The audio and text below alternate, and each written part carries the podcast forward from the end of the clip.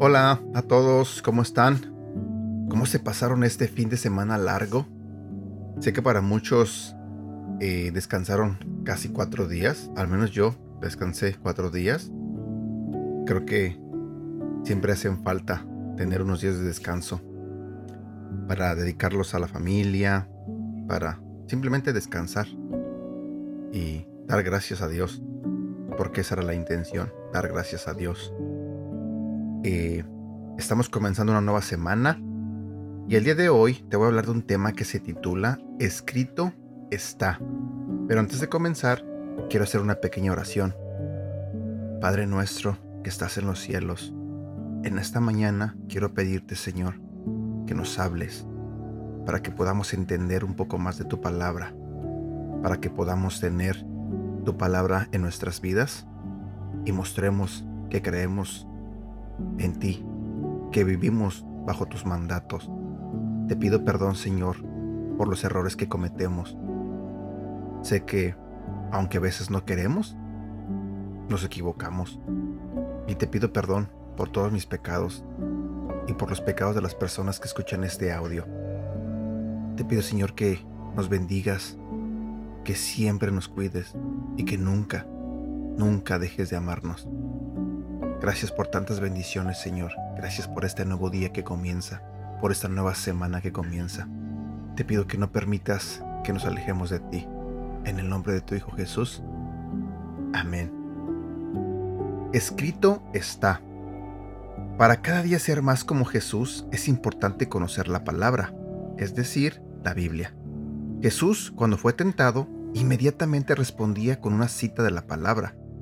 Conocer la palabra es una herramienta importante para vencer la tentación, sabiendo que la oración va de la mano con escudriñar y aprender de la palabra de Dios. Cuando Jesús fue al desierto y fue tentado por Satanás, a cada cosa que Satanás le dijo, él le respondió citando la palabra. Es necesario resaltar el lugar de importancia que tenían las escrituras en la vida y en el ministerio del Señor Jesús. Sabemos que Jesús vivió de forma tal para dejarnos ejemplo de cómo nosotros debemos vivir. Nuestro objetivo es despertar el hambre por ser más como Jesús. Cuando el Señor Jesús estaba en el desierto, siendo tentado por Satanás, no tenía consigo los rollos de los escritos del Antiguo Testamento. Él tenía la palabra de Dios guardada en su mente y grabada en su corazón, y cuando fue necesario la usó para vencer con ella a Satanás. Esto muestra el poder de la palabra de Dios para ayudarnos a vivir en santidad, debemos tener la costumbre de leer la palabra de Dios, meditar en ella y grabarla en nuestros corazones para cuando sea necesario usarla. En el Salmo 119, versículo 9 dice, ¿Cómo puede el joven llevar una vida íntegra, viviendo conforme a tu palabra? Nótese lo importante que es guardar las sagradas escrituras en nuestras mentes y corazones. Versículo para recordar. Salmo 119, versículo 11. En mi corazón atesoro tus dichos para no pecar contra ti. Y bueno, aquí llegamos a la parte final de este devocional. Como comentario a este devocional, yo solo quiero decirte que yo viví muchos años de mi vida sin conocer o sin tener la palabra de Dios en mi vida. Y créeme, mi vida fue un caos. Viví con mucho resentimiento, con mucho odio, muchos pensamientos malos. Hoy en día sé que cuanto más aprendo, cuanto más estudio, cuanto más medito en la palabra de Dios, mejor me va. Dios me bendice más. Me siento más tranquilo. Hoy puedo decirte que mi vida es diferente. No estoy diciendo que soy una persona perfecta, porque no lo soy. Pero cada día me levanto pidiéndole a Dios que me ayude a ser diferente, a ser mejor. Y obvio, voy a tener pruebas, voy a tener tentaciones. Y para eso es que yo necesito estudiar la palabra de Dios. Para eso es que estoy aquí todos los días, leyendo devocionales, leyendo la Biblia, grabándolos para compartirlos con ustedes.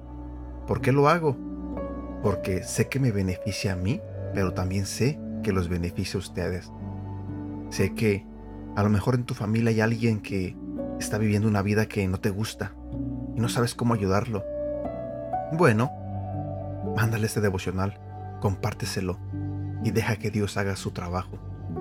Deja que ellos escuchen de la palabra de Dios.